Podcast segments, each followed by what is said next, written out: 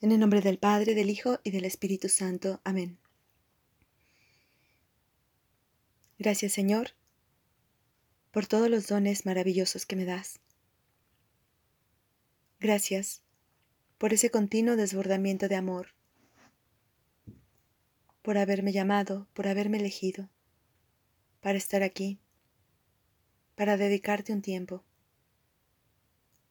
Y estoy aquí precisamente por eso porque siento en mi corazón el deseo de estar contigo, de aprender más sobre ti, de recibir tu amor. Y también quiero darte mi amor. Quiero ofrecerte lo que tengo, lo que soy, mi tiempo. Dame la gracia de acoger tus dones, porque los dones que tú me das son para mí, para mi santificación. Y también te agradezco que me llames a colaborar contigo en la salvación del mundo entero. Hoy especialmente quiero darte las gracias por el don precioso de haberme dado a María como madre y de permitir que ella sea la misionera de tu amor, de tu salvación. Hoy concédeme tener el corazón abierto para aceptar el mensaje que María vino a traernos en Fátima. Gracias por permitirnos escuchar su voz. Gracias por permitirnos conocer su mensaje. María, tú le dijiste ese mensaje a los pastorcitos hace un poco más de cien años. Te pido que hoy me lo digas a mí, que hoy yo entienda cuál es la voluntad de Dios para mí, cuál es ese camino de oración, de santificación y de salvación, para mí y para los que amo y para el mundo entero. Quisiera comentar con ustedes hoy sobre todo lo que es el mensaje de la Virgen de Fátima aprovechando que estamos en el mes de María, en el mes de la Virgen de Fátima y el día sábado. Pidámosle a ella que, que este mensaje lo actualice para nosotros. Primero que nada, recordar las palabras del ángel. Sabemos que unos meses antes de la aparición, o tal vez un año antes de la aparición de la Virgen, se les apareció a los pastorcitos de Fátima un ángel y les dio estos mensajes el primer día, la primera vez que lo vieron, les dijo, no teman, soy el ángel de la paz, oren conmigo. Y él se arrodilló, los niños también se arrodillaron, y les enseñó una oración hermosa, que era esta. Dios mío, yo creo, adoro, espero y te amo. Te pido perdón por los que no creen, no adoran, no esperan y no te aman.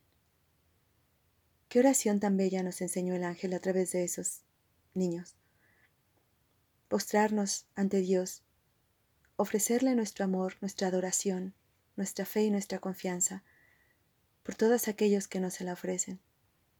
En el mundo son muy pocas las personas que verdaderamente adoran al Señor. Y estos pocos son los que de alguna manera salvan al mundo entero. Son millones de personas las que no, no saben de Dios o que no quieren saber de Él. Pero son hijos de Dios. Están llamados también a la santidad, a la salvación. Pero hay unos cuantos a los que Dios ha elegido para que seamos mensajeros y para que seamos apóstoles y para que seamos em, quienes podamos llevar a nuestros hermanos al cielo.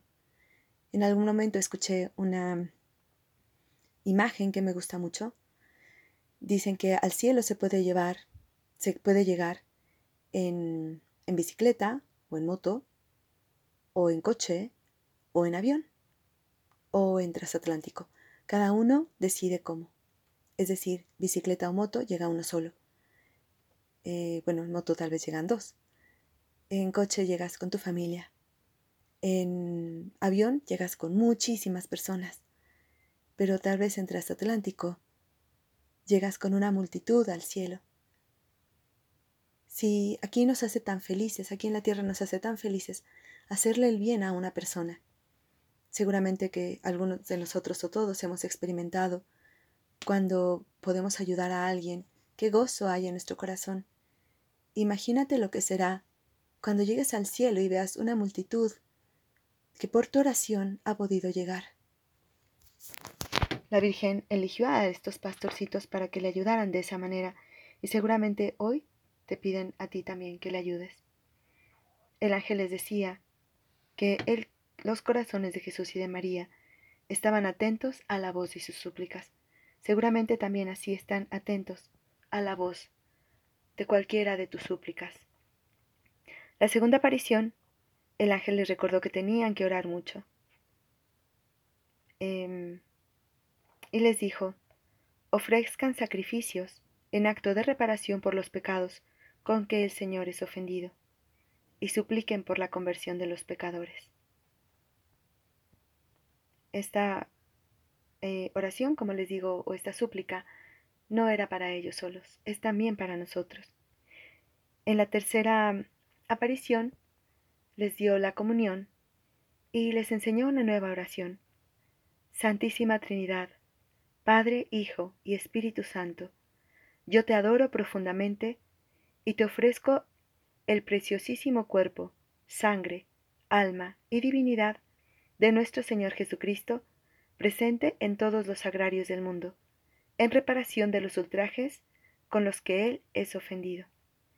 Por los méritos infinitos del Sagrado Corazón de Jesús y del Inmaculado Corazón de María, te pido la conversión de los pecadores. Ojalá aprendamos de memoria esta oración y la digamos por lo menos una vez al día al Señor.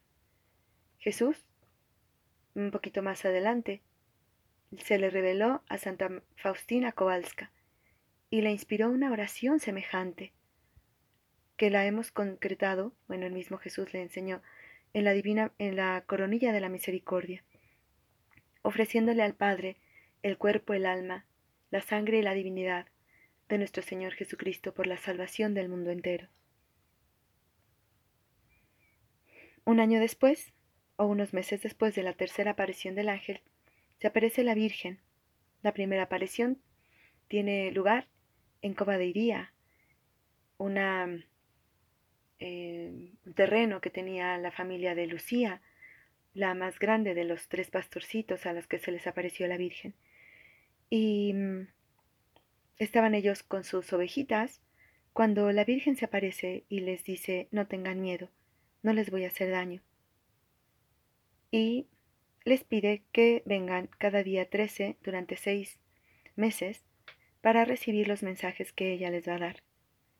Y les pregunta si quieren ofrecerse y soportar todos los sufrimientos que el Señor les quiere enviar en acto de reparación por los pecados con que Él es ofendido y por la conversión de los pecadores.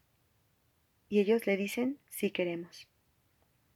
María les dice, tendrán que sufrir mucho, pero Dios será vuestro consuelo. Y aquí la Virgen nos revela algo que ya sabíamos por la Sagrada Escritura. El Dios ha ligado al sufrimiento un valor de reparación, un valor de, de santificación del mundo entero.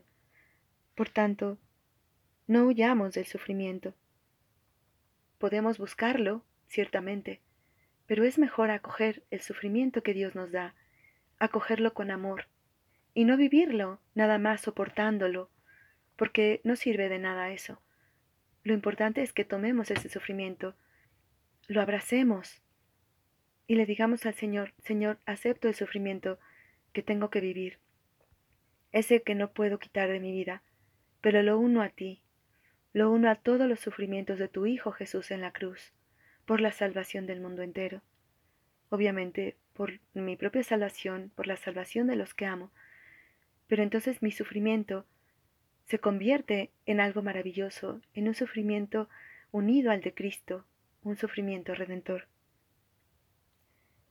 En la siguiente aparición, la Santísima Virgen se muestra muy, muy, muy hermosa y muy maternal con los niños.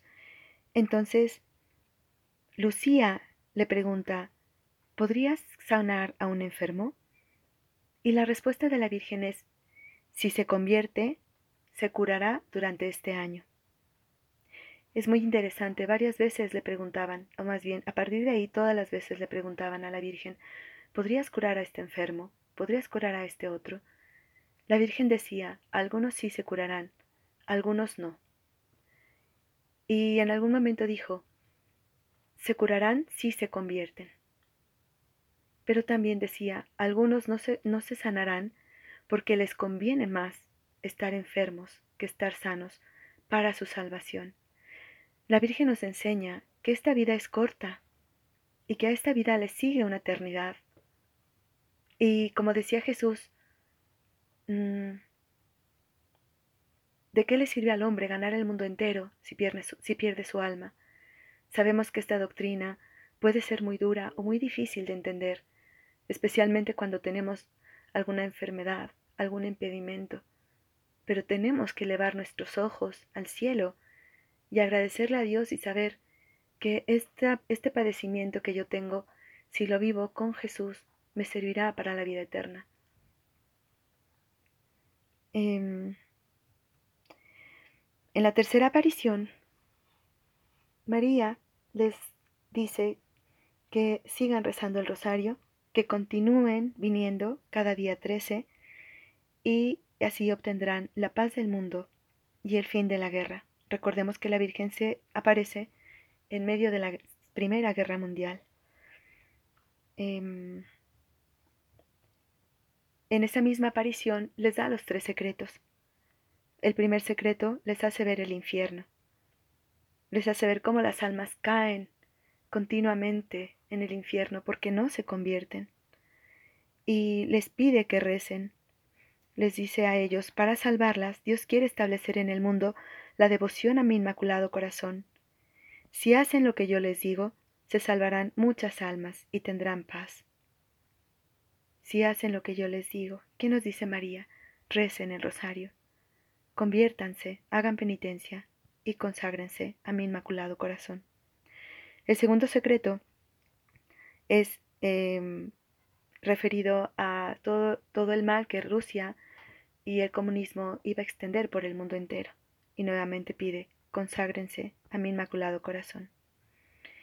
Y el tercer secreto, eh, que sabemos que el Papa reveló en el año 2000, em, fue como los pastorcitos vieron que un obispo subía a una montaña eh, con muchos sacerdotes, obispos, religiosos y seglares, atravesando por un campo lleno de de mm, muertos y, una ciudad en ruinas.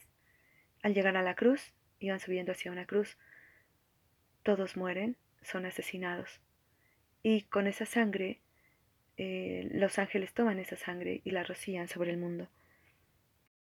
En la quinta aparición, María se revela a sí misma como la Virgen del Rosario y pide que se le haga una capilla en ese lugar para desde ahí mostrar su amor maternal.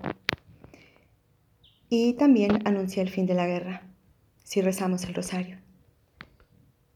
La sexta aparición, como sabemos, además del milagro del sol, se aparecieron Jesús, María y José, bendiciendo al mundo entero.